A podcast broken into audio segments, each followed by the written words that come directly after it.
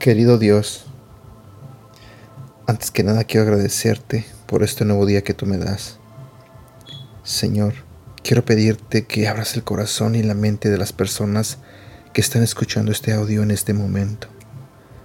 Te pido, Señor, que seas tú el que les hable a través de este devocional. Y también te pido, Señor, que bendiga sus vidas. En el nombre de Jesús. Amén.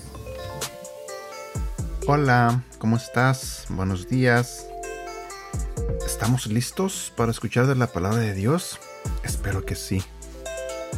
Espero que estés teniendo un feliz inicio de semana. Y el día de hoy vamos a hablar sobre el tema del amor. El título de hoy es Amor es la razón. El mensaje entero de la palabra escrita de Dios está basado en un solo pensamiento, una idea, una persona amor. Amor es la razón, la fuerza convincente de nuestra existencia, la respuesta a por qué fuimos nacidos. Dios, quien es amor, nos creó de amor, por amor, para amar. Es un gran mandamiento para nosotros, para amarlo a Él y a los demás y para experimentar la alegría proveniente de las relaciones de ese amor. Cuando nuestro amado Dios ofreció su único Hijo como un sacrificio y cobertura para nuestros pecados, fue la expresión más grande de su amor por ti y por mí.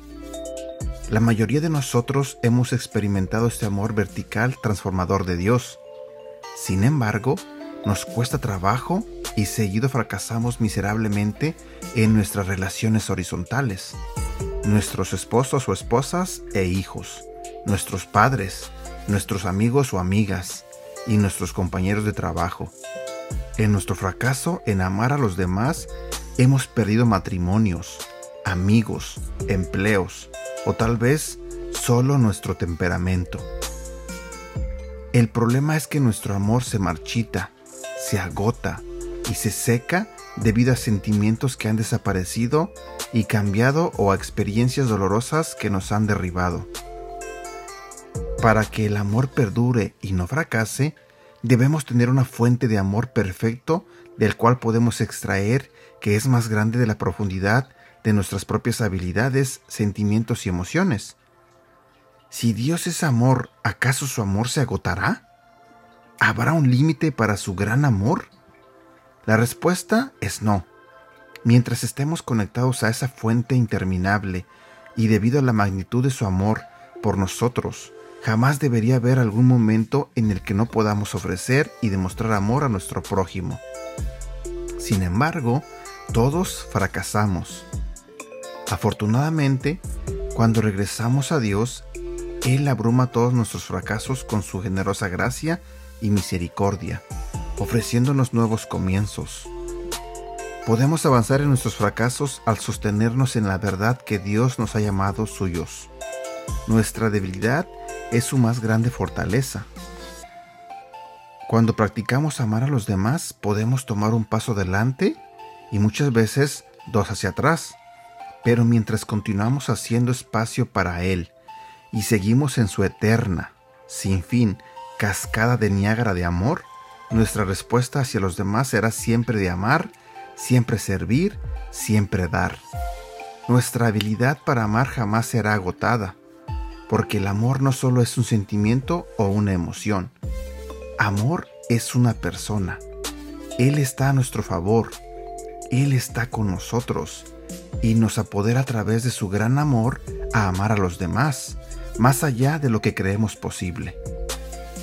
Continúa conmigo en los siguientes días conforme leeremos más acerca de cómo practicar el gran mandato de amar a los demás por su gran amor. La Biblia nos dice en 1 de Juan capítulo 4 versículo 19, nosotros amamos a Dios porque Él nos amó primero. Versículo para recordar. Marcos capítulo 12 versículo 30 y 31. Ama al Señor tu Dios con todo tu corazón, con toda tu alma, con toda tu mente y con todas tus fuerzas. Y el segundo es, ama a tu prójimo como a ti mismo. No hay otro mandamiento más importante que estos. Y aquí hemos llegado al final de nuestro devocional el día de hoy. Espero que te haya gustado y como siempre te lo he pedido, no olvides compartirlo. Deseo de todo corazón que tengas un excelente día y que Dios te bendiga.